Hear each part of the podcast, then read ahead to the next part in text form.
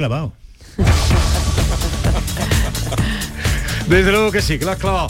Eh, gran profesional. Eh, 9 de la mañana acaban de dar y el día por delante con Beatriz Galeano. Te escuchamos. Esta semana se podría aclarar, venís hablando de ese tema, la fecha de las elecciones andaluzas se barajan como posibles el 12 o el 19 de junio. Para la primera fecha haría falta que Juanma Moreno anunciara la disolución del Parlamento mañana mismo. El presidente de la Junta dice que sigue reflexionando, lo decía a lo largo de toda esta Semana Santa. Va a estar hoy en Málaga en la inauguración del campus de programación 42 Málaga, un centro de enseñanza que busca formar a los profesionales digitales. Sin duda, el otro gran asunto de la semana es la eliminación de la obligatoriedad de las mascarillas en interiores. Será a partir del miércoles si el Gobierno lo aprueba mañana martes. Hoy Pedro Sánchez preside la reunión del Comité de Seguimiento del Coronavirus. Neumólogos y asociaciones de mayores ya recomiendan que los mayores de 60 años la sigan utilizando. Ha terminado la Semana Santa, es momento de hacer balance. El turismo se acerca a niveles previos a la pandemia. En Sevilla la ocupación media ha sido del 85%, del 80% en Málaga. En ese aeropuerto se han recuperado ya nueve de cada diez vuelos anteriores a la llegada del coronavirus. Por cierto, ha bajado el coste de la luz, que tiene hoy el precio más barato de este 2022. Se sitúa en los 103 euros el megavatio hora, pero el año pasado costaba 64 euros. En Algeciras comienza hoy el juicio contra el clan de los Castañas. Están acusados de traficar con hachís desde Marruecos a la línea.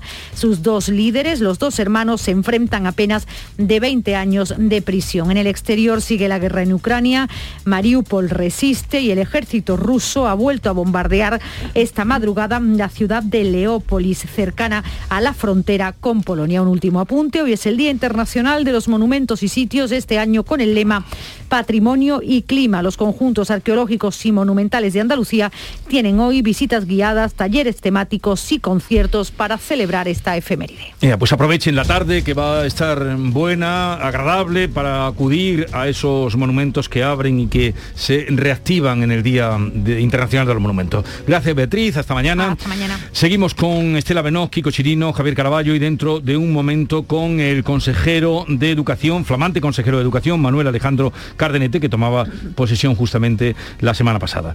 Eh, entonces, ¿quiere esto decir que si como vosotros habéis argumentado y sopesáis, será el día 26 la convocatoria, tendremos que estar todavía de aquí hasta el hasta la semana que viene, ¿no? No, y la otra. No, la otra. Bueno, podría, podría, podría, anunciarlo la semana que viene, preguntando, sí, claro. Preguntando. Él ha dicho que se van dos semanas para, para, para, reflexionar, la Semana Santa y la siguiente. O sea, toda esta semana no cuenta, digamos que sería la otra semana. y la otra también. O sea, que nos quedan dos semanas. si no tengo entendido mal, el 3 de mayo es el último día para mm. convocar, si se quiere, el 26 de junio. O sea, que nos queda... Y así vamos a pasaría, estar todo el mes. Pero pasaría el pleno, le queda pasaría el pleno, pasaría el pleno de la semana 27, que viene. Claro. Que es importante ese pleno, ¿eh? porque hay mm, dos asuntos ¿Cuándo es importantes. El 27-28, ¿no? Exacto, el miércoles mm. y el jueves de la otra semana. Y es importante porque se aprueban dos asuntos que yo creo que son relevantes para el Gobierno. El primero es el dictamen de la Comisión de Investigación sobre la FAFE, que se han llevado tres años de trabajo. Los diputados que están que han estado trabajando en ese en ese en esa comisión de investigación creen que debe aprobarse el dictamen, porque si no habrá sido todo tirarlo a la basura, toda la comisión no habrá valido para nada, sino que da constancia pública de ese dictamen que eh, culpa políticamente a los expresidentes de la Junta de, la que, de lo que pasó con los fondos de, la, de esa fundación que estaba destinada a los parados y terminó, como ya sabemos que terminó, una parte en los prostíbulos y otra parte con enchufados en una fundación que no entraron sin, sin mérito, sin capacidad y, sin suficientes pruebas de acceso. Entonces ese dictamen es serio, es grave y creo que quieren que se apruebe en la siguiente pleno para que quede constancia de ello. Y después está la ley de economía circular, que es una de las leyes que el presidente andaluz ha estado peleando por ella durante toda la legislatura. Eso yo eh, ha sido una cosa muy curiosa porque esa ley ha sido uno de sus principales argumentos de esa revolución verde que él dice que defiende, ¿no? Y entonces esa ley de economía circular no ha salido para adelante por diferentes vicisitudes, al final ya está preparada, ya sería la aprobación definitiva y digamos que sería un eh, también un punto desde su que apoyaría pues la tesis esa ecologista, verde, de sostenibilidad que a Moreno le interesa tanto en ese perfil moderado y centrista que quiere defender. En fin, yo lo que preguntaba entonces es que nos van a quedar días de especulación. lo que pasa, que él mismo ha fijado la semana que viene como su propio ultimátum, ¿no? Entonces la semana que viene tendrá que despejarlo y el, anuncio que haga marcará también ese pleno si llega a celebrarse ese, ese pleno, ¿no? bueno, eh, insisto, es un poco de evaluar esta recta final innecesariamente. Vale. Eh, otro asunto. Mañana eh, vamos a saber si las mascarillas nos liberamos. Mañana será el día de la liberación o el 20. El miércoles, ¿no? El miércoles, claro, se aprobaría mañana, fuera mascarillas el próximo día. ¿Cómo lo veis esa, esa posibilidad, esa opción después de lo vivido estos días? ¿Es el momento de levantarlas? Yo, no entiendo epidemiológicamente lo que significa, ¿no? Yo desde luego creo que estamos todos locos por quitarnos la mascarilla. Yo lo único que tengo duda realmente es lo que va a pasar con las empresas. Si cada empresa va a decidir qué pasa con la mascarilla en su centro de trabajo, eso va a ser un lío enorme, porque además eh, cualquier persona que viva en una casa con dos o tres personas, en cada, en cada familia habrá tres o cuatro protocolos. Entonces, uno de ellos sí lleva la mascarilla en el trabajo, el otro no la lleva, el otro se la pone para entrar, para salir. No sé, a mí eso de los centros de trabajo, que cada empresa decida, me parece un poco complicado y un poco caos, sinceramente. Yo, a ver, a mí me... Brevemente, Javier. Bueno, muy brevemente, que, ya sin mascarillas estamos, yo todavía encuentro a gente caminando por el campo solo con mascarilla, con lo cual el que no se las quiera quitar me parece muy bien, pero que es una salida inevitable. Lo que no me parece normal es que se adelante dos semanas. Podríamos haber esperado dos semanas a ver la incidencia que ha tenido esta Semana Santa para quitarlas con más seguridad, pero bueno, me parece que es un final inevitable y positivo. Kiko, ¿algo que apuntar? No, las cifras eh, no es que bajen, las cifras van a desaparecer. Las cifras estadísticamente lo que ha hecho una decisión política es eliminar las cifras. Por lo tanto, lo único que no se puede ocultar son los ingresos que haya, esperemos que no haya, los ingresos que haya en los hospitales. Pero sí creo que política y psicológicamente hemos acabado con la pandemia de esta manera. Lo que pasa es que la pandemia científicamente no se ha ido pero política y psicológicamente hemos acabado con ella.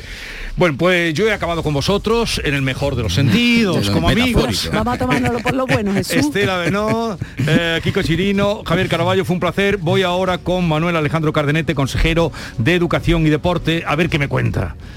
¿Eh? Un saludo, buenos días. Adiós, pero seguiré escuchando, ¿eh? Adiós. Sí, por supuesto, buenos días.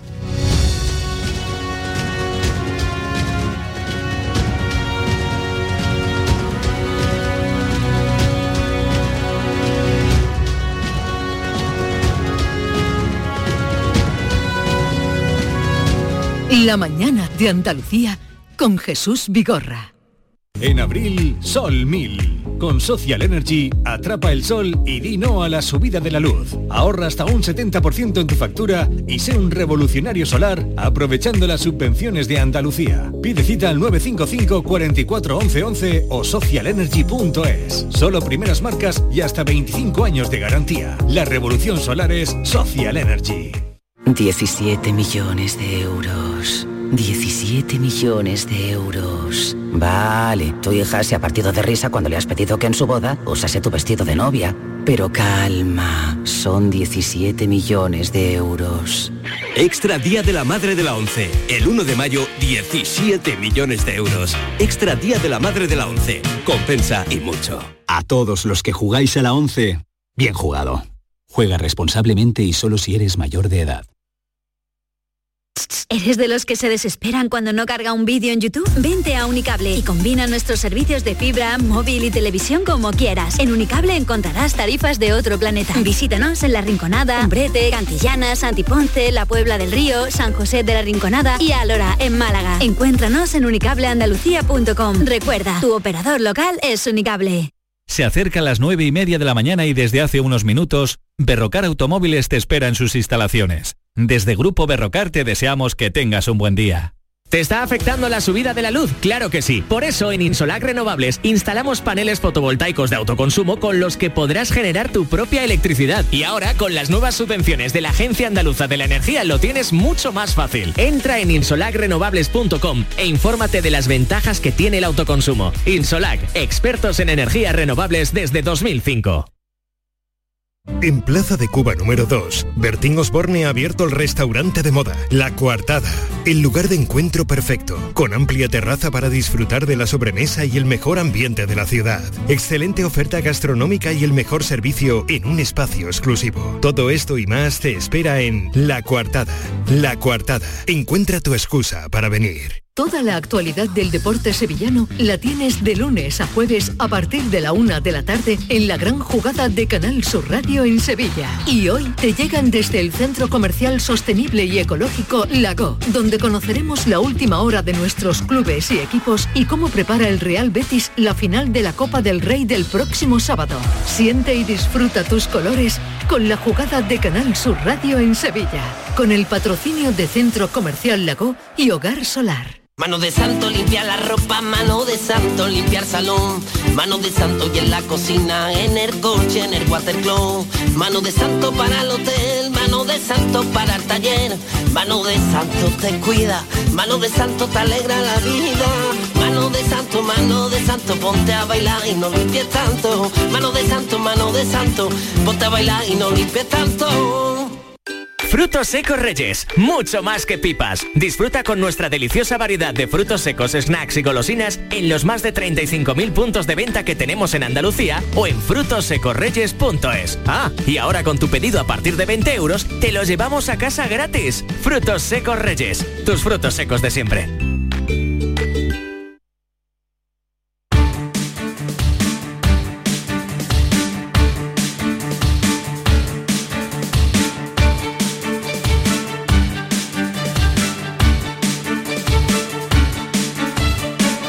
Canal Sur Radio, La mañana de Andalucía con Jesús Vigorra. Y hoy con Manuel Alejandro Cardenete, consejero de Educación y Deporte desde hace unos días. Señor consejero, buenos días. ¿Qué tal? Buenos días, señor Vigorra. Eh, Alejandro Cardenete es catedrático de Economía de la Universidad Loyola Andalucía, ha sido viceconsejero de Gobierno andaluz, adscrito a la Consejería de Turismo, Regeneración, Justicia y Administración Local, que ha sido su, primera, su primer cargo político. ¿Y qué lleva a un catedrático de prestigio como lo es usted, abandonar la actividad docente y de investigación y meterse en la política, que es un mundo eh, a veces tan agrio, eh, tan crispado? Pues para mí, bueno, primero buenos días y gracias por, por, por invitarme a estar en Canal Sur y poder eh, desde, desde, este medio dirigirme a, a, los andaluces.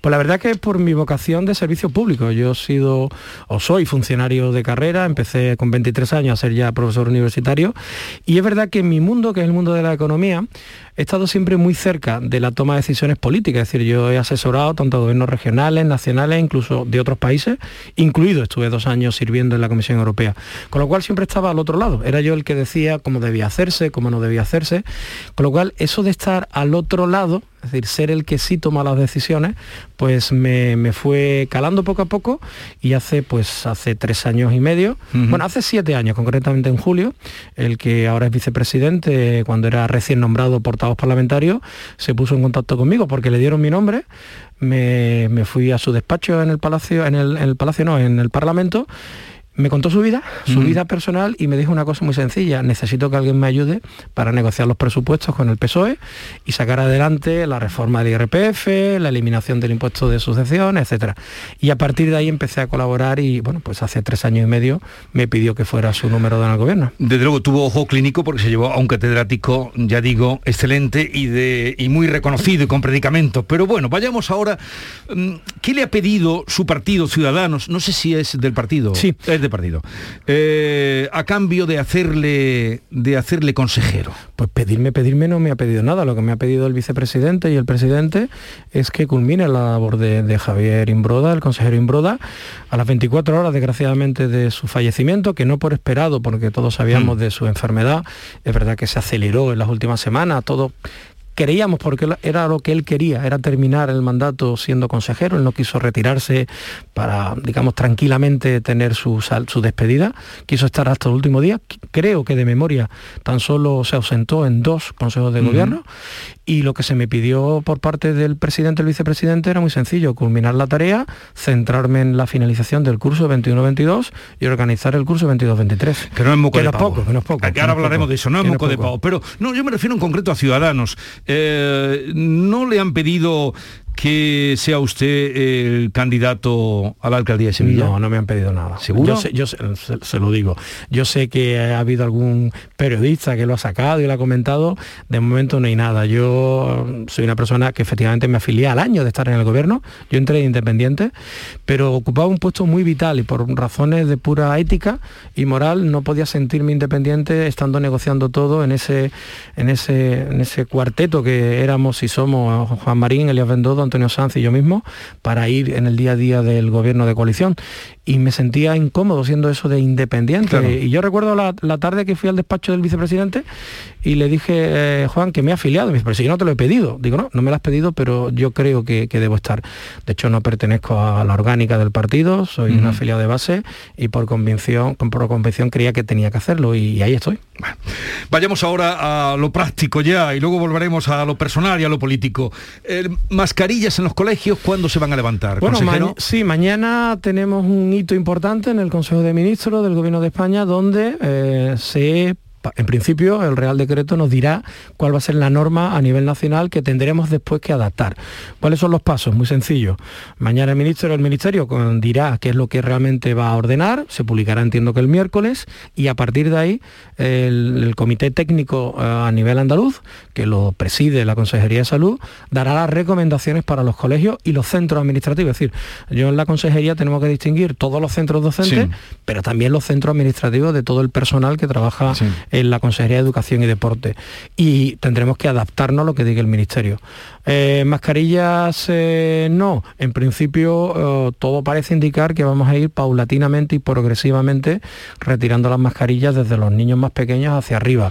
De hecho, la Sociedad Pediátrica Española está recomendando ya también ese tema porque el nivel, a nivel sanitario los niños se han visto incluso con vacunas que la, digamos, es, es- es relativamente leve todo lo que ocurra y la- a nivel psicológico el uso de la mascarilla está generando ciertos problemas, digamos, de trastornos que son deseables que se eviten. Por tanto, esperar lo que diga el Ministerio, la reunión técnica de Andalucía y la Consejería nos mandará, nos mandará las recomendaciones y activarlo. Pero al día de hoy no nos podría decir si el miércoles ya empiezan por los más pequeños a quitarse las Eh, mascarillas du- hasta que... Dudo mucho que tan, de esa, esa reacción se produzca tan rápidamente, porque repito, tiene que salir publicado y de eso del gobierno, de ca- sacar las cosas publicadas, nos enteramos muchas veces por la prensa y que después cuando se publica no es exactamente como se ha dicho. Y segundo, que tendrá también que la consejería, no solamente para nosotros, digo para nosotros educación, sino para todo lo que es la Junta de Andalucía, eh, dictaminar todas las recomendaciones para educación, para justicia, para, para todos los subsectores que tiene que dar recomendaciones. Yo creo que habrá que esperar todavía unos días. Habrá que Pero va a ser días. inminente. ¿eh? Eh, y empezarán por los más pequeños. Sí, la, idea, esa idea en principio que la tenemos valorada y, y hablada con ellos, con salud, lo normal es que empecemos de los más pequeños hacia arriba. Estamos a final de curso ya, queda muy poco, eh, dos meses, ¿y qué va a pasar con los suspensos? ¿O qué capacidad tiene la Junta o la Consejería de Educación para variar esa ley en la que se Mm. dice que eh, eh, se puede pasar, se puede obtener, se puede pasar de un curso a otro con suspensos y que se puede incluso obtener eh, el título, ya sea de eso o de bachillerato, ah, con suspensos si el claustro así lo otorga o lo concede? Bueno, eh, Porque hay un poco de lío. Hay, hay un poco de lío. En, los últimos tiempos, con preci- precisamente incluso a raíz de la pandemia, ha habido un palabro que se ha, se ha puesto de moda, que es lo de la cogobernanza. Es decir, entre las comunidades autónomas y el gobierno de la nación hacemos las cosas de, de mutuo acuerdo. Pero en los últimos tiempos, y precisamente yo, que vengo también de otra consejería, relacionándome con dos ministerios diferentes, en este caso Turismo, Industria y Comercio y Justicia, y ahora con Educación, realmente la cogobernanza como tal existe, yo diría que poco, porque al final te dan las cosas como hechas y tú te tienes que adaptar. En este caso, y aterrizo a lo Sí. que me pregunta, la LOE nos está eh, marcando unas directrices con las cuales no estamos de acuerdo. Es decir, antes hablabas de mi perfil profesional, yo creo en la excelencia. Y la consejería cree en la excelencia. Javier Imbroda creía en la excelencia Sí. y en el esfuerzo. Eso es incompatible con ahora mismo lo que nos marca como grandes directrices eh, la, la ley- la nueva ley orgánica. ¿Qué margen tenemos nosotros? Pues el margen que tenemos nosotros es impedir que nadie, eh, digamos, pueda pasar de una forma normal si al menos no tiene el 60% de las asignaturas troncales y el 50% de las obligatorias pasadas para poder pasar de curso, es decir, no, no, se puede pasar con todo suspenso, no tiene ningún sentido. Entonces, la normativa nos permite un cierto margen de mínimo que vamos a implementar porque lo que queremos es precisamente esa cultura del esfuerzo. De hecho, dentro del margen que tenemos las comunidades autónomas, eh, ese 40% de, digamos, de libertad para poder adaptar el currículo, una de las cosas que está ya y estaba ya organizada por, por Javier, eh, Javier Imbroda, es eh, meter o introducir más lengua, más inglés, más matemática, filosofía filosofía y una historia de España con sentido. De hecho, solamente en matemática, posiblemente, bueno, posiblemente no, vamos a, crecer entre infantil, primaria y secundaria más de 500 horas de matemática más de lo que marca el gobierno de España en el margen que tenemos, eh, en el margen que tenemos que nos dejan.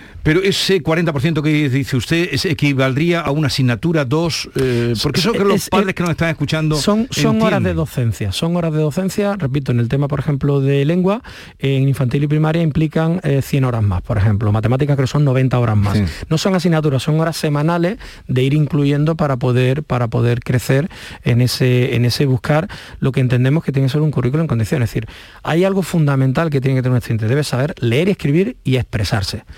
Eh, lo hablabas antes, yo soy profesor universitario, eh, no podemos permitir, además normalmente doy clase en primero de carrera, que los alumnos lleguen a los exámenes y no sean capaces de expresarse. El tema del inglés, más inglés, es fundamental el inglés mm. a la hora de movilizarte en un mundo como el que tenemos ahora.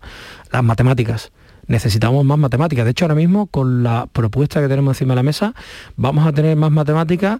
Nos tenemos que remontar a los años 90 para tener el volumen de matemáticas que vamos a poder tener en Andalucía. Porque la matemática no solamente el uso directo. Es decir, eh, eh, ¿cuántas veces usa uno en su vida la derivada segunda? Pocas. Pero el estudiar y el aprender utilizando matemática ordena y estructura la cabeza, igual que la filosofía. Eso quería yo hablar también de la, filosofía. ¿Qué va a pasar con la filosofía? ¿Podrá salir un alumno de, eso, como puede ser ahora mismo, sin haber tenido ni una clase de filosofía? Pues eso en nuestra comunidad autónoma no va a ser. Porque tienen ustedes capacidad. Tenemos esa capacidad de introducir esa filosofía, porque esa filosofía te sirve para después tomar decisiones, por ejemplo, en asignaturas que estamos introduciendo también tecnológicas. Es decir, no podemos tomar decisiones sobre un mundo como el que nos estamos moviendo, donde la tecnología es tan importante, sin un soporte filosófico en la toma de decisiones. Y uno debe saber la historia de la filosofía, del pensamiento filosófico, para entender. Yo es algo que siempre repito, el otro día en una de las primeras entrevistas mías recordaba, un profesor mío de política económica nos decía siempre eh, aquello del profesor Vallés, que es, eh, fue, catedrático de la Universidad de Sevilla, siempre nos decía lo mismo, para para saber, hay que saber de dónde vienes, para saber dónde estás y saber hacia dónde vas. Y la filosofía es fundamental para esa estructuración de, de la mente de los, chavales que cuando salgan con 18 años tengan su cabeza estructurada. Entonces, en la ESO introducirán ustedes la filosofía. Correcto. Y ya para el año que viene. Para el curso que viene. no, nos da tiempo. Ese ha sido otro, otro de nuestras quejas con el Ministerio. El retraso. Y eso también está relacionado con los libros de texto que no da tiempo a poderlos actualizar. Eso pasó ya en la 11. Cuando pasamos a la 11 ocurrió algo parecido.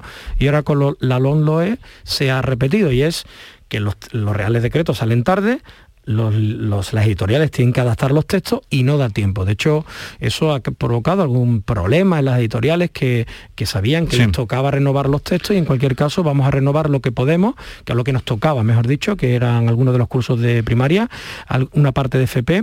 Eh, vamos a poner en circulación unos 32 millones de euros para este tema de, de los libros de texto, pero precisamente para ayudar a las editoriales en esta fase de transición vamos a poner en circulación 20 millones de euros en la parte de digitalización que sí van a poder entrar y compensamos parcialmente también este mm. retraso. Bueno, para los profesores un cabo que nos ha quedado suelto. El claustro de, para los padres quiero decir, el claustro de profesores sí que tiene la capacidad de otorgar un título aún con suspensos. Cuando termine el alumno bachiller, la ley es una ley orgánica y por lo tanto es básica y hay que cumplirla. Y lo, que, lo que pasa es que nosotros vamos a exigir cuando menos esos ratios del 60% asignaturas troncales y 50% obligatorias. Por debajo de eso no será admisible que una persona te pase de curso o tenga el título. ¿Y los profesores qué dicen a todo esto? Porque les dejan en lo alto una responsabilidad. Pues eh, después los claustros tendrán que decidir qué pasa con alumnos, sobre todo con casos, digamos, muy extremos con, con alumnos suspensos. Es un problema, es un problema porque al final derivas el problema del ministerio, lo termina derivando al claustro, el claustro que es el profesor que está a pie de calle con los alumnos y con los padres y genera un problema que lo lanza de arriba hacia abajo. Vamos a otro asunto. La enseñanza de la formación profesional que ha dado un cambio, una demanda fundamental. Parece mentira, ¿eh?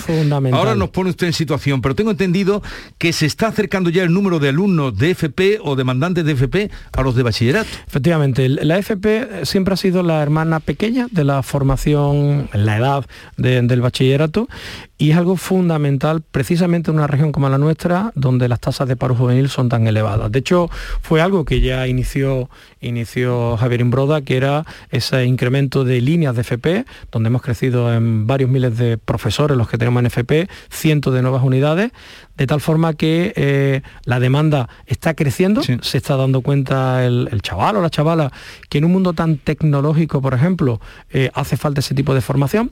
Ha habido un tema y vuelvo al tema universitario. Cuando los grados fueron cambiando y se acabaron las diplomaturas, por ejemplo, empresariales o las ingenierías técnicas, los antiguos peritos agrícolas, peritos industriales de tres años, y todas las carreras han pasado a cuatro o cinco, se ha quedado un vacío de esas carreras técnicas tan necesarias en un mundo como ahora, tan necesario, por ejemplo, para el mundo de la automoción. No existen carreras técnicas porque han desaparecido. Y ahí es donde juega un papel la formación profesional, porque necesitamos gente y chavales y chavalas que sepan de automoción, pero no de combustión, sino también de motores híbridos o de motores eléctricos. Por lo tanto, hay una oportunidad por ese vacío que ha dejado la formación universitaria que puede ocupar de una forma natural la formación profesional. Más aún, eh, uno de los hitos que se ha conseguido en esta legislatura es la FP Dual, que todas la conocemos como muy normalizada en Alemania y que aquí seguimos incrementando los centros con FP Dual, porque la FP Dual, para el año que viene creo que tenemos 12.000 plazas, permite desde el principio que el alumno esté inserto en el mercado laboral. Dual es con el sector privado, ¿no? Más de 7.000 empresas tenemos conveniadas para tener a nuestros chavales. Y unas 12.000 plazas para el año que viene. Próximo curso. Y eso va directamente a la tasa de paro juvenil, directamente. De hecho, con el pequeño esfuerzo que se ha hecho, ya en estos tres años ha bajado 10 puntos la tasa de paro juvenil. Y por ahí hay que seguir. Yo creo que el futuro, que no estoy convencido, el futuro está por una formación profesional de mayor nivel y podemos aprovechar los recursos como eh, ayer salía alguna crítica de que estamos eliminando unidades es que hemos perdido 70.000 alumnos. Ahora quería ir a eso, a la demografía. Y ahí lo que estamos haciendo, esos recursos de unidades que desaparecen porque no hay alumnos, elevándolos a otros niveles como la formación profesional, donde sí hace falta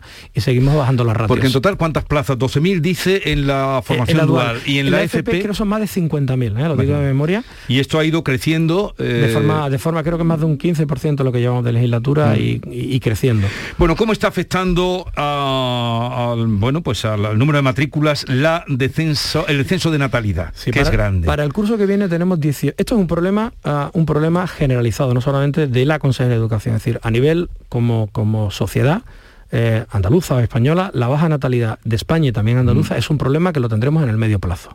Es un problema que tendrían que aplicarse políticas de incentivo mm. a poder tener esos niños que no están viniendo, porque al final será un problema de mercado laboral. Concretamente en Andalucía, para el año que viene, tenemos 18.000 alumnos menos que van a entrar en infantil. Eh, eso implica que esos recursos los tenemos que desviar hacia, hacia, hacia otros niveles. Ejemplo, ayer salía alguna noticia, concretamente quiero que la provincia de Córdoba, que se reclamaban, que se estaban, estaban desapareciendo unidades. No desaparecen las unidades, se desactivan.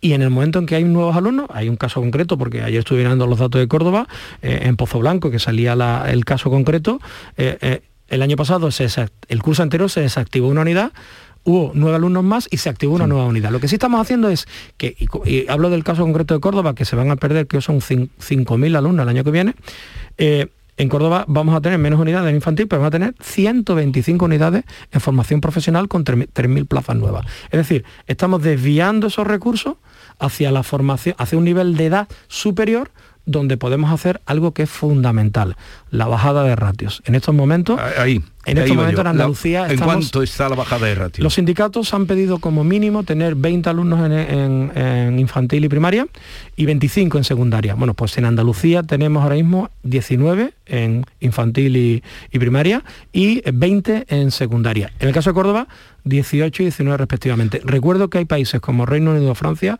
que tienen 5 puntos más que nosotros. Es decir, estamos también aprovechando para bajar los ratios. Señor Vigorra, yo recuerdo que en mi EGB, yo soy de los de la EGB, eh, éramos 45 alumnos en clase. Eso ya es algo impensable. Por lo tanto, aprovechamos que hay una bajada de alumnos para seguir eh, eh, bajando la ratio y sobre todo desviando los recursos porque eh, esto no se ha hecho perdiendo unidades o perdiendo profesores. Cuando empezó la legislatura había en Andalucía, en la pública, 101.000 profesores y ahora tenemos 108.000 profesores. Decir, seguimos introduciendo profesores precisamente para bajar esa ratio y desdoblar grupos. O sea, la media es ahora mismo en este curso o cuando me habla me habla ya del curso que Son datos de este año que será básicamente serán 19 en infantil y eh, infantil y primaria, y, primaria y, 20, en secundaria. En secundaria. Esa sería la media. Por debajo de lo que se piden por otros sindicatos y más que razonable. Mm, eh, desde luego lleva usted pocos días en el cargo, pero lo veo muy preparado. Bueno, se ve que ha estado estudiando esta Semana Santa. He estado estudiando, levantándome temprano y sobre todo hay un tema, y eso es cierto. Ah, al final mi formación académica hace que cualquier tema para estudiártelo es un, es un reto y la educación al final es mi mundo. De hecho, yo he recibido los primeros días, y es normal, y yo lo entiendo, alguna crítica. Bueno, es un profesor universitario, soy un docente. Y lo dije creo en mi primera intervención. Yo empecé hace 20, casi 27 años, empecé con tiza y pizarra. Yo soy de los que todavía utilizó la pizarra y la tiza, con lo cual sé que es dar clases. Hablando de profesores, eh, bueno, otro asunto que quería plantearle, que el otro día publicaba un compañero nuestro, Diego Geni, un reportaje muy interesante, creo que también en esa línea se hizo otro en Granada, eh, en los centros de los cascos históricos que está Mm, quedándose muchos centros, cascos históricos vacíos, también están quedando sin niños. ¿Cómo afectará a esos colegios de los centros de ciudades? Mm, bueno, hablamos de Granada, hablamos de, Sevilla. Sevilla. Bueno, eh, tenemos centros donde tenemos unidades con cuatro alumnos decir, eso en Andalucía lo tenemos. Es verdad que en zonas, eh, digamos, rurales, donde el tener, el, evitar ese despoblamiento también se puede hacer del mundo de la educación. Lo estamos reflexionando. Si la pérdida de lo que llevamos de legislatura es de 70.000 alumnos y el año que viene son 18.000, pues habrá centros donde pierdan alguna unidad, pero, por ejemplo, estamos haciendo una política también de compensar esos centros donde se pierden niños en, en casco antiguo por, poco, por poca población, incrementando, por ejemplo, las, unidades especiales. Repito, los recursos los tenemos, lo que tenemos que maximizarlos. Hay una necesidad de, niños con atención eh, especial, es algo que también eh, eh, imbroda. Y, perdona, señor Vicorra, que repita tanto al consejero. No, no, lo tenemos todo muy presente. Lo tengo muy presente. Para mí, para, mí forma parte de mi, de mi leitmotiv en este, en este desempeño. Es que nadie se queda atrás. Entonces, parte, por ejemplo, de esos recursos por menos niños en casco antiguo, se están trasladando a los mismos centros, incrementando unidades para apoyo a alumnos que necesitan esa atención especial. Eh, el gobierno anunciaba que va a reducir las ventajas que tienen los interinos cuando concurran a las oposiciones para docentes. Desde Andalucía, ¿cómo lo van a hacer? Porque creo que ustedes están en desacuerdo, ¿no? No, sé cuántas plazas hay vacantes o cuántas van a convocar. Bueno, hay, un, problema, lo, hemos comentado al principio. De nuevo el gobierno eh, dice que tenemos gobernanza y realmente él es el que decide. Nosotros en principio había ya trazado un plan para la eliminación de los interinos para el año 2024. De forma natural, nosotros íbamos a eliminar ya los interinos porque habíamos ido convocando eh, plazas, 14.000 plazas, 15.000 plazas y vamos a terminar. Eh, se, pone en marcha el famoso decreto IZ, que es como lo conocemos nosotros, con el exministro de Administración Pública, y tenemos que adaptarnos. En el caso de la educación, en principio lo que se traslada es que vamos a tener dos perfiles de, interinos. Por un lado tenemos los que eh, han estado desde antes de enero del, 16, con lo cual para ellos eh, es un concurso de mérito, es un concurso de mérito, con lo cual se pone en valor todo lo que llevan haciendo. Y los de diciembre del 20, que son los, antes, eh, los que en diciembre del 20 llevaban tres años al menos, es un concurso oposición con mérito, incluyendo su parte de interinidad. Por tanto, teníamos dos figuras, los más antiguos, con concurso de mérito, y los más nuevos, entre comillas, con concurso de oposición, dando mucho valor a lo relativo a su, a su experiencia ya como profesores. Bueno, pues resulta que el Ministerio saca su Real Decreto, lo manda a su Consejo Consultivo, que es el Consejo de Estado, y le enmienda la plana. Y le dice que tiene que tener en cuenta una tercera opción, que son los que, las plazas que salen por renovación, básicamente jubilación, y eh, perfiles de plazas nuevos. Y esas van a concurso normal y corriente. Con lo cual tenemos tres opciones para la misma posición. Va a ser un lío importante. Pero no solamente eso, sino que no negocian con las comunidades autónomas y tenemos el caso que una comunidad autónoma como la catalana, que tiene especificidad en el tema del idioma, opositores andaluces no van a poder presentarse en Cataluña, pero catalanes se van a poder presentar en nuestras plazas y vamos a tener que financiar esa dotación de plazas hasta que por comisión de servicios se trasladen de nuevo a Cataluña. Por lo tanto, se ha hecho muy a espaldas de nosotros, cambiando baremos, cambiando número de, de opciones para los exámenes y de nuevo no se ha consultado con quien realmente al final ejecutamos esto. En cualquier caso, lo tenemos todo preparado, lo estamos organizando.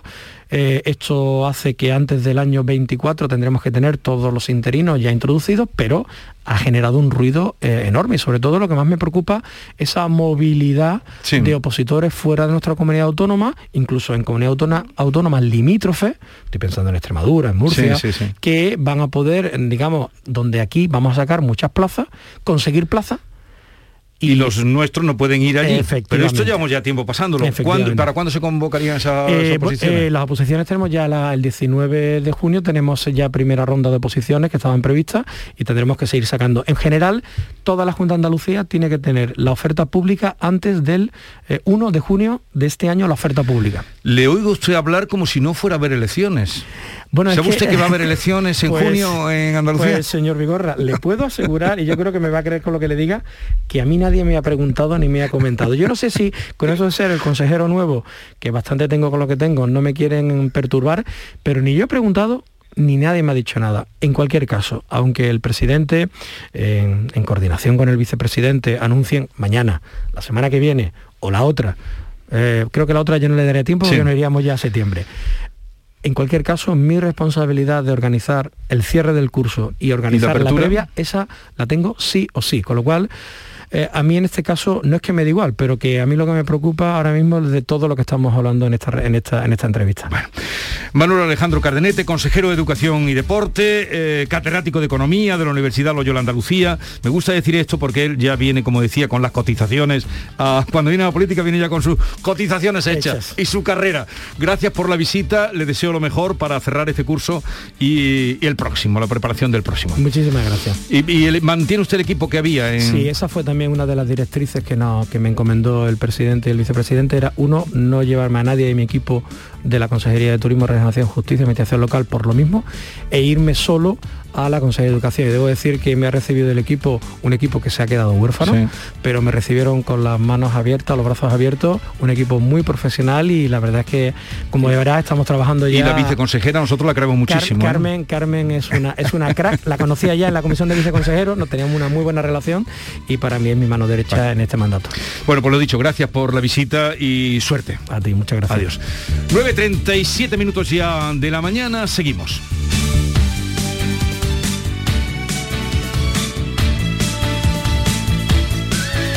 En Canal Sur Radio, La mañana de Andalucía con Jesús Vigorra.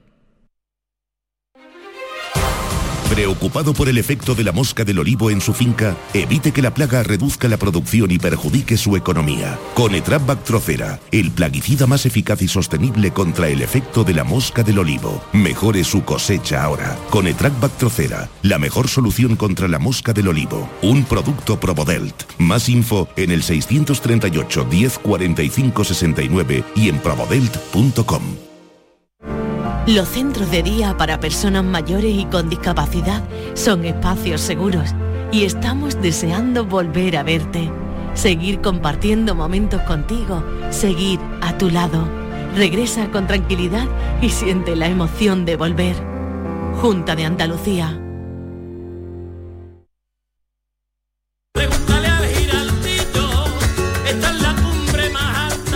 De un sabio que para saber de Sevilla le preguntó al giraldillo por los lugares más bellos del barrio de Santa Cruz. Y este le respondió, con aires de azar, maestranza y catedral, la hostería del Laurel has de visitar, y en ella sus tapas, vinos y demás viandas probar. La Hostería del Laurel. Visítenos en Plaza de los Venerables 5 o a través de nuestra web lahosteriadellaurel.com. Porque si le preguntas al giraldillo, Hostería del Laurel, no te la dejes atrás. En Plaza de Cuba número 2, Bertín Osborne ha abierto el restaurante de moda, La Coartada, el lugar de encuentro perfecto, con amplia terraza para disfrutar de la sobremesa y el mejor ambiente de la ciudad. Excelente oferta gastronómica y el mejor servicio en un espacio exclusivo. Todo esto y más te espera en La Coartada. La Coartada. Encuentra tu excusa para venir. Escuela Universitaria de Osuna, centro adscrito a la Universidad de Sevilla. Tres décadas formando los profesionales esenciales de la sociedad, empresarios, maestros, profesores, gestores y sanitarios. Grupos reducidos, prácticas en empresa, programa Erasmus y alta inserción laboral. Consulta toda nuestra oferta académica en euosuna.org. Escuela Universitaria de Osuna, crea tu futuro. Llega la comedia que cambió para siempre el concepto de la palabra matrimonio. Escenas de la vida conyugal, con Ricardo Darín y Andrea Pietra, dirigida por Norma Alejandro. Acuérdate que el martes es el cumpleaños de Eva. ¿Alguna vez en mi vida me olvidé del cumpleaños de mis hijas? Siempre. Entonces, ¿para qué insistís? Escenas de la vida conyugal, del 25 al 29 de mayo en el Auditorio Nissan Cartuja. Venta de entradas en auditorionissancartuja.com. No te quedes sin ella. Premios Carrusel Taurino 2021. Canal Sur y la Fundación Cajasol conceden estas distinciones a Álvaro Premio Carrusel de Honor.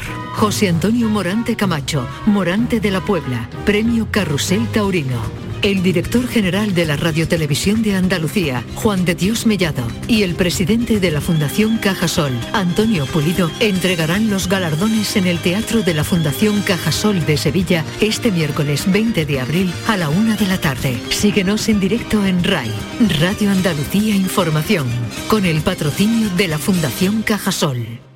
En Canal Sur Radio, por tu salud, responde siempre a tus dudas. Este lunes en el programa nos ocupamos de los trastornos de la voz, desde la presencia de pólipos o nódulos en las cuerdas hasta distorsiones del aparato fonador, la medicina estudia estas situaciones para aportar soluciones. Los mejores especialistas atienden tus dudas en directo. Envíanos tus consultas desde ya en una nota de voz al 616-135-135. 616-135-135. Por tu salud. De lunes a viernes, desde las 6 de la tarde, con Enrique Jesús Moreno. Súmate a Canal Sur Radio, la radio de Andalucía.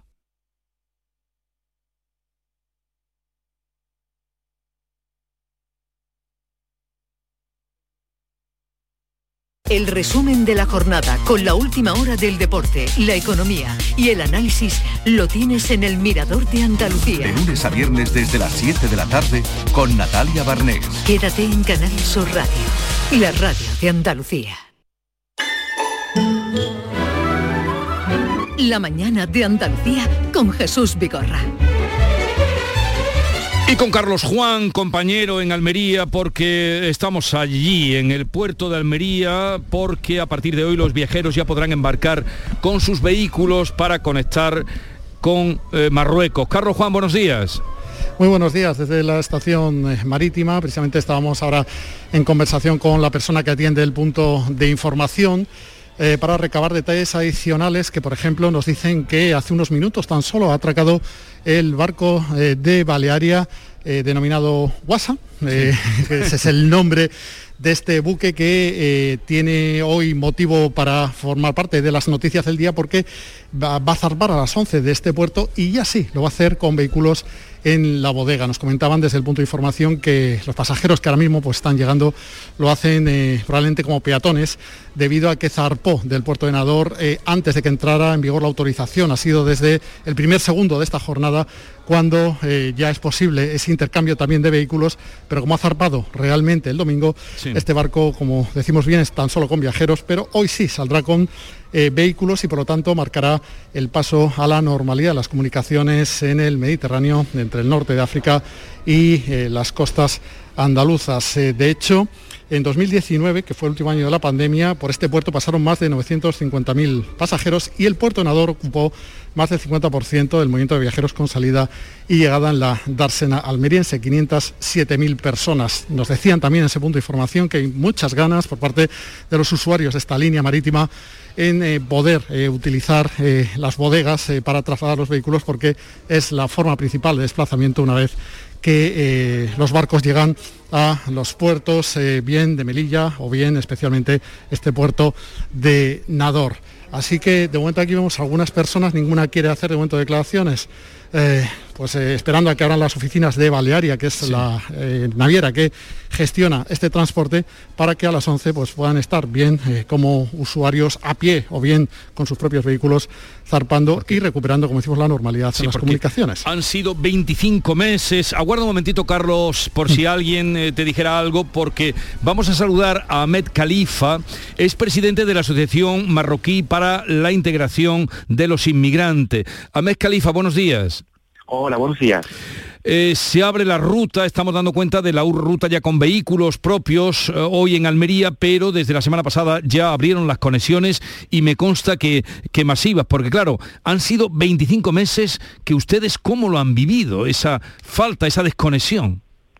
Pues por fin, por fin, pues la verdad que alivio que, que, alivio para toda la población marroquí que está por aquí en Andalucía o está en, España o en Europa en general, porque la verdad es que se ha sufrido muchísimo, se ha sufrido y esa situación de anormalidad pues eh, ha durado bastante, ha durado mucho y ha, tenido pues muchos efectos negativos sobre la población.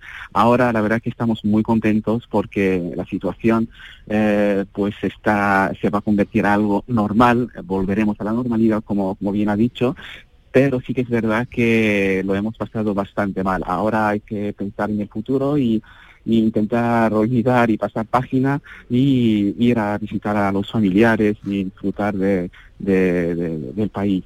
Eh, los marroquíes hoy en día la verdad que es un día eh, festivo, tiene que ser un día festivo porque porque hay mucha alegría. Claro, porque eh, estando tan cerca, a, su vez tan lejos, ¿no? Los eh, familias que no se han visto en estos dos años, 25 meses en concreto son los que hace que se cerraba eh, todas las comunicaciones.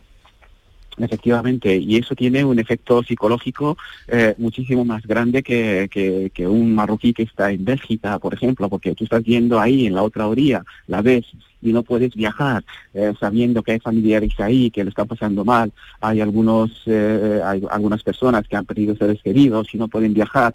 Y sobre todo que antes de la pandemia, los marroquíes que están en, Andalucía, por ejemplo, pues iban a Marruecos como mm, iban los fines de semana, en el puente y tal. Era un viaje normal, normal y corriente. Pues, eh, tenían una conexión con el país muy, muy estrecha. Y cuando, pues, cuando se han cerrado las fronteras, pues ese, ese contacto, esa red de contactos y ese, ese apoyo, eh, apoyo que tenía, pues lo han perdido y lo han perdido todo. Entonces eh, lo han pasado bastante mal, eh, mucho más que, que, los marroquíes que están en otros puntos de, del continente, que, que, viajaban durante la operación Paso del Estrecho y tal, pero aquí en Andalucía pues la gente lo ha, lo ha, pasado emocionalmente, lo ha pasado bastante mal. Pues se acabó, afortunadamente, esa desconexión. Ahmed Califa, presidente de la Asociación Marroquí para la Integración de los Inmigrantes. ¿Desde cuándo no va usted por allí, por su tierra? Pues por ahí, los 25 o 25, 26 meses, por ahí. Lo, dicho, los 25 meses. Exacto. gracias por atendernos, un saludo. A ustedes, un eh, saludo. Carlos Juan, ¿alguna novedad del puerto de Almería? Pues nada, vemos aquí a pequeños grupos de personas ante distintas, eh, bueno, todas las dos oficinas que están abiertas. Vamos a ver si alguno de ellos quizá, pero eh, vemos, no sé si habláis español. No, de no, vale, pues nada. Es, es, difícil la comunicación. ¿A, qué hora sale el primer barco? Pues el que va a llevar ya vehículos a las 11, 11 de la, mañana. A 11 de la noche. Nocturna. Vale, vale, vale. Muy bien. Eh, gracias, Carlos. Un saludo. Un abrazo, adiós. Hasta luego. Tú sabes aquello que dice Maite en el puerto de Almería me acerqué llorando al mar y estaba el agua tan fría que no me pude bañar. Ya me bañaré otro día. No, no, es muy bonito. ¿De quién es? Eso es, bueno, es una cachondada de, sí, sí, sí, popular. De la, rebelión de las musas de Jorge Llopis. Ah. Hazte con ese libro si puedes. Qué chulo, no, no lo he leído. La rebelión de las musas. Todo va así. Eh, querido David.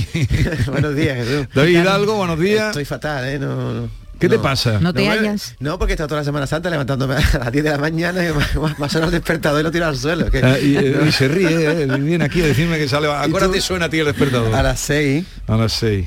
¿Y a ti? Eh, ya lo sabes.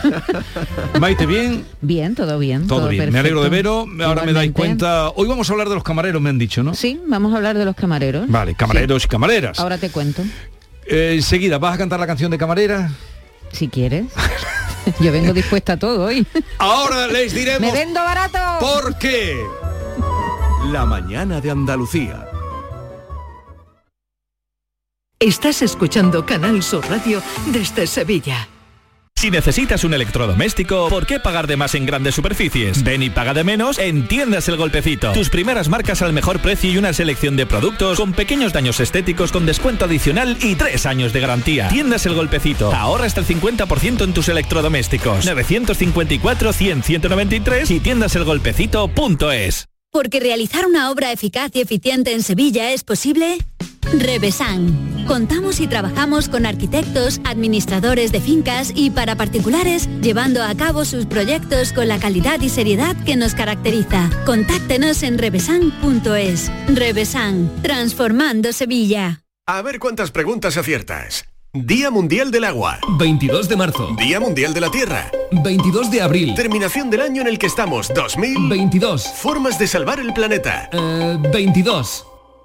Aún estás a tiempo. Acuariosevilla.es Premios Carrusel Taurino 2021. Canal Sur y la Fundación Cajasol conceden estas distinciones a Álvaro Domecq, Premio Carrusel de Honor.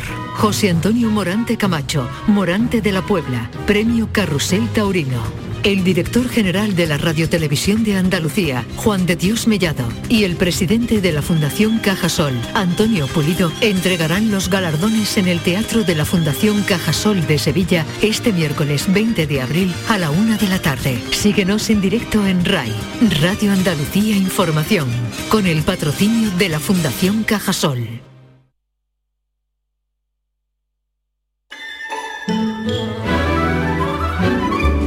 Esta es La Mañana de Andalucía con Jesús Vigorra, Canal Sur Radio. Y bien, hechas ya las presentaciones de Maite Chacón, que viene espléndida después de su semanita de vacaciones, y de David Hidalgo, que viene estupendo después de sus tres días en el Rincón de la Victoria. ¿A qué precio estaban los boquerones en el Rincón de la Victoria? La, el- a 12 euros el, el platito.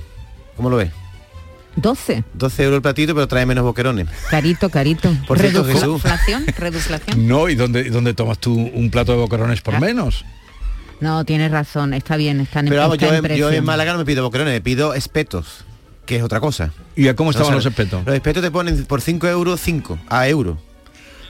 A, A euro, euro la a euro la sardina. sardinita. A euro la sardina. No está mal, no está está mal. mal para otras veces. Oye, le has preguntado a Maite cuántos días ha estado conectada a internet, que me ha dado el dato y digo, eso es lo que demuestra que tú vienes descansadita. No, no, ¿cuántos días no? No, ¿sabes ¿cuántos que- minutos, no? Sabes que una vez a la semana mi tele, Sí. a ti no sé si te pasa también, que tu teléfono te, te dice la media, Mm, me lo dirá, pero yo no sé verlo. la no. media en la que has estado utilizando el móvil. Sí. Y ¿Sabes la media que Luego me dime salido? dónde lo miro. ¿Sabes la media que me ha salido? Nueve minutos. Nueve Qué- minutos qué al día, maravilla. al día o en, o en toda la Semana Santa. De media. De media al día. De Ajá. media de cada media día. al día nueve minutos, Eso pero no- hay días de tres minutos. Es una maravilla, Maite. ¿Qué te parece? Eso, se- ese show se te ha acabado ya. No, pero eso es porque yo soy boomer. Eso, no, eso, Ah, eres Eso no tiene nada que ver con las vacaciones, tiene que ver con mi edad. Eh, eh, no, no, no, eso es una lo de eh, la liberación del móvil. Algún día empezarán los psicólogos, algún día empezarán a, a- bueno, ya han empezado Sí, y, pero que, pero y que los tiene que a más bien con que la edad que con las vacaciones. Bueno, pa- las vacaciones también, claro, porque el móvil lo, lo trastoca, lo interrumpe todo, Todo, todo, todo, eh, todo. todo. Pues el, mira, el eso- móvil es eso- como un coitus interruptus. Eh, David, tú que te gustan los símiles siempre. Ah, sí. Ah, no. Un coito interrupto. ¿A ti que te gustan los coitos? ¿Qué tiene que ver el móvil con el coito? Interruptus. Interruptus. Pues eso es un móvil. Un coito interruptus. Otro día me lo explica con más detalle porque no lo pillo. No lo ¿eh? pilla. No Tú lo sí, pilla, ¿no? Que es raro que tú O no estoy pilles diciendo eso, algo que- Tú la pillas al vuelo, David Sí, Hidalgo. Mm, Tema del día. Tema del día. Venga, para que nuestros amigos no, nos empiecen ya a mandar mensajes. Hoy queremos preguntar si es verdad que están faltando camareros, si trabaja en el sector, si tiene buenas condiciones laborales, si está bien pagado, bien pagada. Sí, porque dice los hosteleros que no hay camareros. Sí. Ah, eh, eh, sobre todo tu vecino. Y ahora no me acuerdo. Un vecino mío, de Creo verdad. que se llama Pedro. De la línea, tu paisano. Sí. que está en la taberna El Pisto. Sí. Córdoba. ¿En, en Córdoba? San Miguel, Ah, sí. sí, siempre. Maite, ven un día con Maite. ¿Cuándo va a venir con Maite? que tú eres muy famosa, Ay, qué día de sí. Maite. Eh, que me escucha, me escucha. La taberna El Pisto, taberna San Miguel. Que eso un es. día, ¿no? Sí, además, día. eh, yo, yo siempre que paso por Córdoba voy allí. Yo cuando vengo a los sitios con Maite, todo el mundo me trata mejor. Y escúchame, y me y él lleva ya no sé cuánto tiempo diciéndome, oye, hablar de los camareros, Claro, hablar un pues, día de los camareros. Hoy vamos a Hoy vamos a hablar los de los camareros. camareros. Es verdad, si trabaja en el sector, es verdad que faltan camareros. Si es usted empresario, empresaria o de hostelería, no tiene camarero. Eh, Jesús, es verdad, mira, he mirado un dato, lo que pasa es que claro, no, no se puede, es, un- es una anécdota, no se puede elevar a categoría de que esto pasa en todos los sitios, ¿no? Pero las escuelas de hostelería al parecer hay más demanda de cocineros que de personal de sala. Porque parece Claro. que últimamente los cocineros Los- están como muy bien pero los considerados. programas de la tele, eso lo han hecho los programas de la tele. Seguro. Eso y, es, eh, efecto. y, eh, trabajar en la sala parece que es menos, ¿no? Aunque Sí. tiene la misma importancia, porque cuando tú vas a un sitio y te atienden bien y te atienden con agrado y son profesionales, pues fíjate la diferencia. Antes Así siempre que- había un odio, bueno, no odio, pero una mm, eh, pelea ancestral entre cocineros y camareros, porque los camareros antes siempre estaban allí en los fogones, eh, además como eran las cocinas antes, sudando Pasando calor. y pasando calor, y los otros iban de niños bonitos, además se llevaban la propina. Y había una auténtica... Bueno, ahora ya en los restaurantes se reparten la propina. propinas son ¿eh? repartidas, hay un Son bote, en fin. repartidas, Sí, sí, pero eh, antes era solo para camareros, por Bueno, lo menos... Vamos a hablar hoy de- del sector de la hostelería, concretamente de estos profesionales, de los camareros, en nuestro tema del día 679 40 200 si tienen algo que decirnos al respecto. Eso es uno de los contenidos que tenemos hoy. Y no solo ese, tenemos música, por ejemplo. Y también que nos digan si ustedes como, eh, eh, como consumidores o clientes han notado que hay una deficiencia en el servicio de camareros. Claro. Deficiencia, si Sí, le han sí. echado por lo alto la salsa. David. Sí, no, que te estoy fatal hoy, Jesús. De- perdóname. de- no, te podría haber quedado en el rincón de la historia. No, de- hoy viene, No, hoy- hoy te podría haber quedado. Me podía haber quedado, entrado desde allí, ¿no? Hoy viene el Yuyu, ¿eh? con sus noticias falsas y verdaderas. Hombre, qué casualidad. Y viene hoy una querida amiga mexicana, una chica, me parece que es un valor de la música nuevo, que se llama Dan Abredrop, con este tema, No te odio. No, no. Eso será a las 11 y 25, la visita de Dan Abredrop. A, a- Vamos ver a si conocerla, yo no, no sé quién es. Sí, A mí he visto el videoclip, me, me ha gustado mucho. Sí. Es una música muy muy fresca, a ver qué nos cuenta, muy joven, 25 años. Y por supuesto viene Diego Geni con la caja de Pandora. A ver qué nos cuenta hoy, porque siempre, yo siempre me peleo con él. Siempre. Por sí. la ropa, el otro día nos dijo lo que cómo había que vestir en Semana Santa, todo lo contrario como he visto yo. Y Por eso te has ido ¿Tú fuera has de salido- Sevilla. ¿Tú has salido con el petito? Ese petito que te pones del anuncio no- de no me lo he puesto, pero ahora de voy a ir-? Oye, ¿y tú eh, con Francisco Arevalos que tienes algo en contra? ¿No te ha arreglado algún seguro Bueno, o no, qué? hombre, ya casi que no lo Es que no lo has dicho. Porque llevarás toda la mañana anunciándolo, ¿no? Que Francisco Arevalo aquí es una institución, ¿no? Ahora Vale, llega pues. después de nosotros. No, me- me ref- a la- en cuanto a la ropa me refería a que tengo el- la cena del pescadito y no sé qué me voy a poner. Yo no me pongo un traje de chaqueta hace 20 años, desde que me casé. Pues, pues el peto prohibido, lo sabes, ¿no? ¿No, se puede ir con un petito No, hippie pe- a la feria o qué? Tu petito No, al hombre, no, ¿cómo va a ir con un peto a la feria? No, no te no. dejarían Pero entrar. eso dónde está escrito. Un peto Sí, a la feria. Pero no te tú- dejarían entrar. Pero oye, en el te mandarían a la calle del infierno allí a manejar los cacharros. Pero en el con un tú- peto tú o, a los, un o a los patitos. Tú- un peto ni un petito. Oye, ni que está- ya eres un poco mayor. Una chaquetita te queda poco mal. mayor para un petito. Unos no te lo quería decir, eres- pero sois ya te unos lo digo. envidiosos. Tú eres un chico joven y apuesto, una chaqueta te quedaría de maravilla No, y yo- tu madre sería feliz viéndote Sí, con sí, una lo chaqueta. bueno mío es que soy una un- chaqueta bien puesta, que las hay baratas ver, ya. Jesús, lo bueno mío es que me, me sienta bien todo, pero ustedes son unos envidiosos que no sienta bien las cosas modernas. Eso es lo que tú piensas, eso es lo que tú piensas, que te sienta bien todo. Una chaquetita, una chaquetita, yo te, yo te presto una chaqueta. Venga, a ver si me está bien, porque la talla no es la misma. Yo te presto una chaqueta, o dos, o una para cada Venga, día dale, de feria. Dale paso ya, Barbeito, venga. Jesús. A ver, volvieron los atascos como los de antes en las carreteras españolas y fue la noticia de este domingo. Para los que no estuvieron dentro del habitáculo, mm, como nuestro querido García Barbito, que estaban los toros, pues es como quien oye llover. Pero las horas pasan y duran. Querido Antonio, te escuchamos. Muy buenos días, querido Jesús Vigorra. Perversos de los atascos.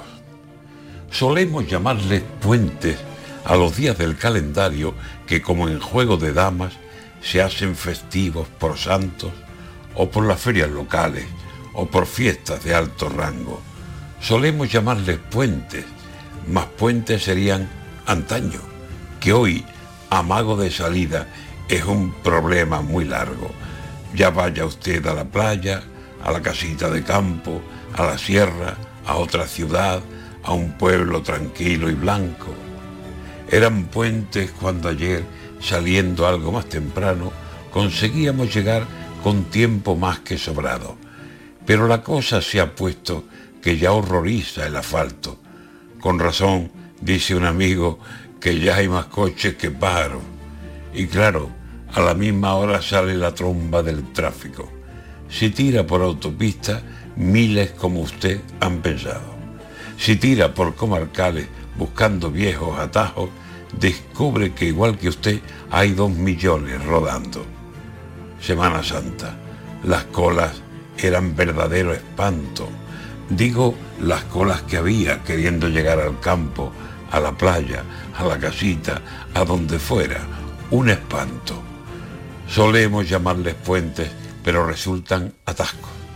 Para Huelva, una locura que apenas da cuatro pasos, tiene que frenar, frenar y andar preguntando cuándo llegaremos al destino. El jueves o el Viernes Santo, por más que miércoles sea y sea un trayecto claro. A Cádiz, otra locura, que me asomé a la AP4 y había cola de Jerez al puente del Centenario. A Málaga, a Badajoz, a Córdoba, ni pensarlo. Un puente de cuatro días se quedan en dos, si acaso, entre el atasco de ida y de la vuelta el atasco. Al final, toda la playa, toda la sierra y el campo se quedan guardando cola en esas filas de tráfico.